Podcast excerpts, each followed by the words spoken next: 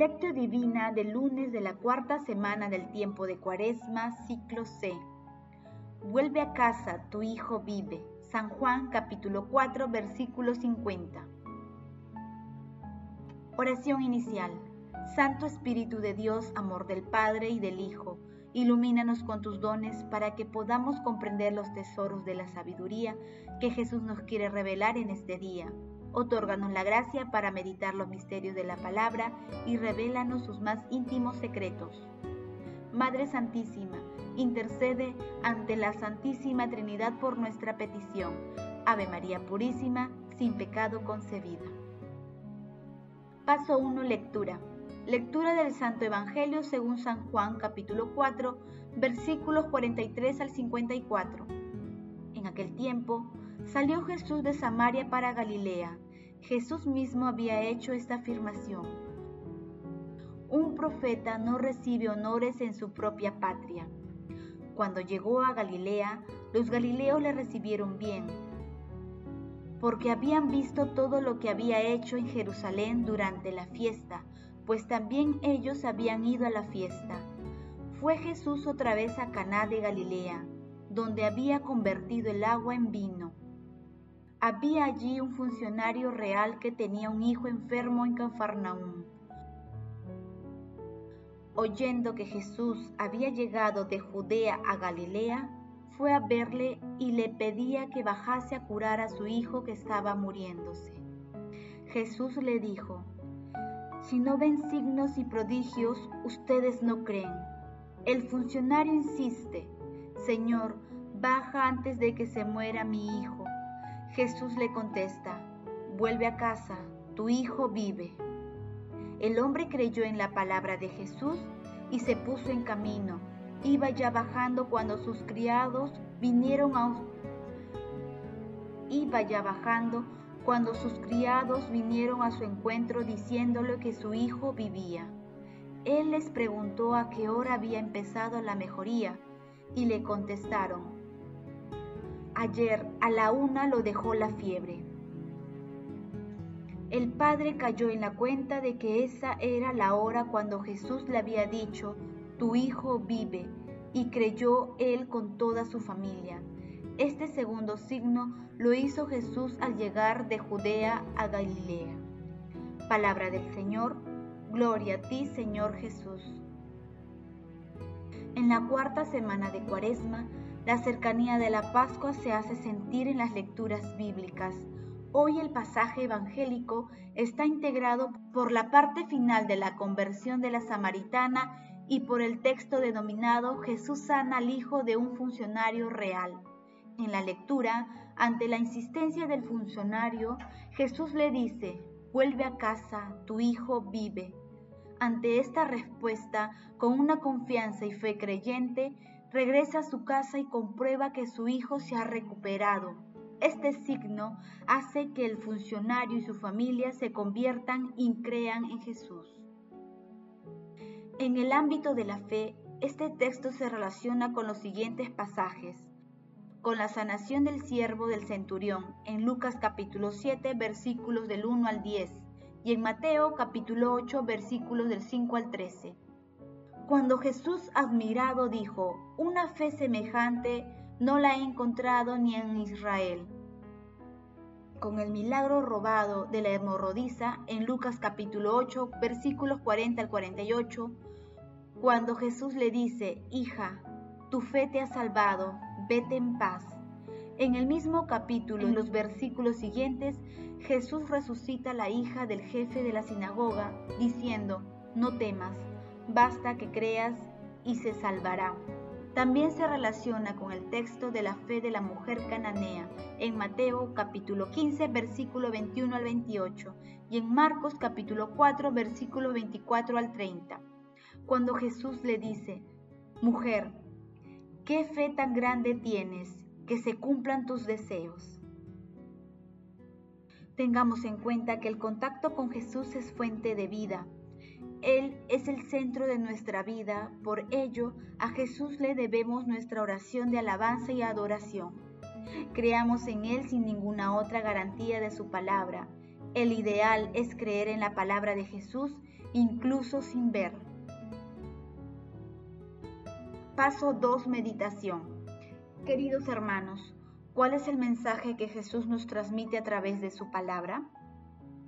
La creencia y la fe del funcionario en Jesús, aunque incipientes, permiten que la gracia transformadora de Jesús actúe sanando. Pero más allá de los signos y prodigios, basta que confiemos ciegamente en Jesús para que Él nos transforme y sane. Cuando la fe va ganando espacio en nuestros corazones, la gracia divina y el poder transformador de Jesús también lo hace. Ampliemos nuestros horizontes deseando la realidad última, que es la vida eterna. Este anhelo nos ayudará a que Dios nos otorgue los dones que tiene para nuestras vidas.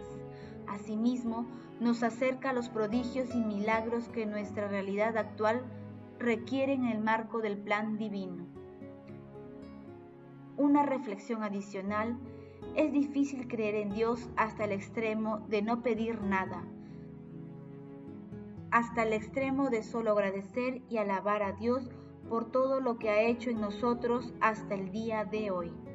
Hermanos, conviene preguntarnos, ¿cuáles son los signos y prodigios que esperamos para creer firmemente en Jesús? ¿De qué tamaño es nuestra fe? Nos acercamos a Jesús solo en los nos acercamos a Jesús solo en los momentos de tribulación. Agradecemos y alabamos diariamente a Dios por los dones que recibimos. Que las respuestas a estas interrogantes nos ayuden a incrementar nuestra fe y acercarnos más a Dios. Jesús, María y José nos aman. Paso 3. Oración. Oh Dios, que renuevas el mundo por medio de sacramentos divinos, concede a tu iglesia la ayuda de los auxilios del cielo sin que le falten los necesarios de la tierra. Señor, acepta nuestro deseo de acercarnos más a tu corazón misericordioso y envíanos tu Santo Espíritu para que nos ayude a aumentar nuestra fe en tu bondad y dar testimonio tuyo a través de nuestras vidas. Padre eterno, por tu infinita misericordia, líbranos de las guerras y de la pandemia que amenazan la vida de la humanidad. Padre eterno, te pedimos por todos los que cargan con el peso de la enfermedad, la soledad y la pobreza, para que descubran en nuestra cariñosa cercanía la presencia sanadora y consoladora de nuestro Señor Jesucristo. Amado Jesús, otorga tu misericordia a todos los difuntos y admíteles a contemplar la luz de tu rostro otorga protección a los agonizantes para que lleguen a tu reino. Madre Santísima, Madre de la Divina Gracia, intercede ante la Santísima Trinidad por nuestras peticiones. Amén. Paso 4. Contemplación y acción. Hermanos, contemplemos a Dios a través del Catecismo de la Iglesia Católica entre los puntos 27 y 30. El deseo de Dios está escrito en el corazón del hombre, porque el hombre ha sido creado por Dios y para Dios. Y Dios no cesa de atraer al hombre hacia sí. Y solo en Dios encontrará el hombre la verdad y la dicha que no cesa de buscar. De múltiples maneras, en su historia y hasta el día de hoy, los hombres han expresado su búsqueda de Dios por medio de sus creencias y comportamientos religiosos oraciones, sacrificios, cultos, meditaciones, etc.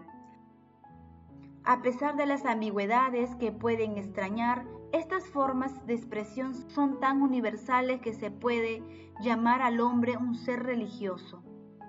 Pero esta unión íntima y vital con Dios puede ser olvidada, desconocida e incluso rechazada explícitamente por el hombre.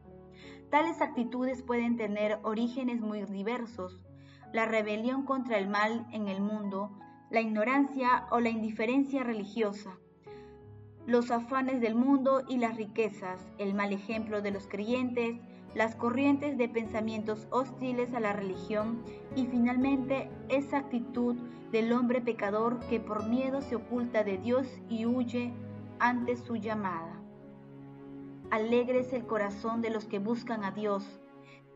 Si el hombre puede olvidar o rechazar a Dios, Dios no cesa de llamar a todo hombre a buscarlo para que viva y encuentre la dicha. Pero esta búsqueda exige del hombre todo el esfuerzo de su inteligencia, la rectitud de su voluntad, un corazón recto y también el testimonio de otros que le enseñen a buscar a Dios. Como dice San Agustín, tú eres grande, Señor, y muy digno de alabanza. Grande es tu poder y tu sabiduría no tiene medida. Y el hombre, pequeña parte de tu creación, pretende alabarte precisamente el hombre que, revestido de su condición mortal, lleva en sí el testimonio de su pecado y el testimonio de que y el testimonio de que tú resistes a los soberbios.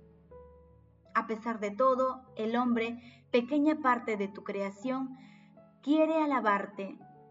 Tú mismo lo incitas a ello, haciendo que encuentre sus delicias en tu alabanza, porque nos ha hecho para ti y nuestro corazón está inquieto mientras no descansa en ti.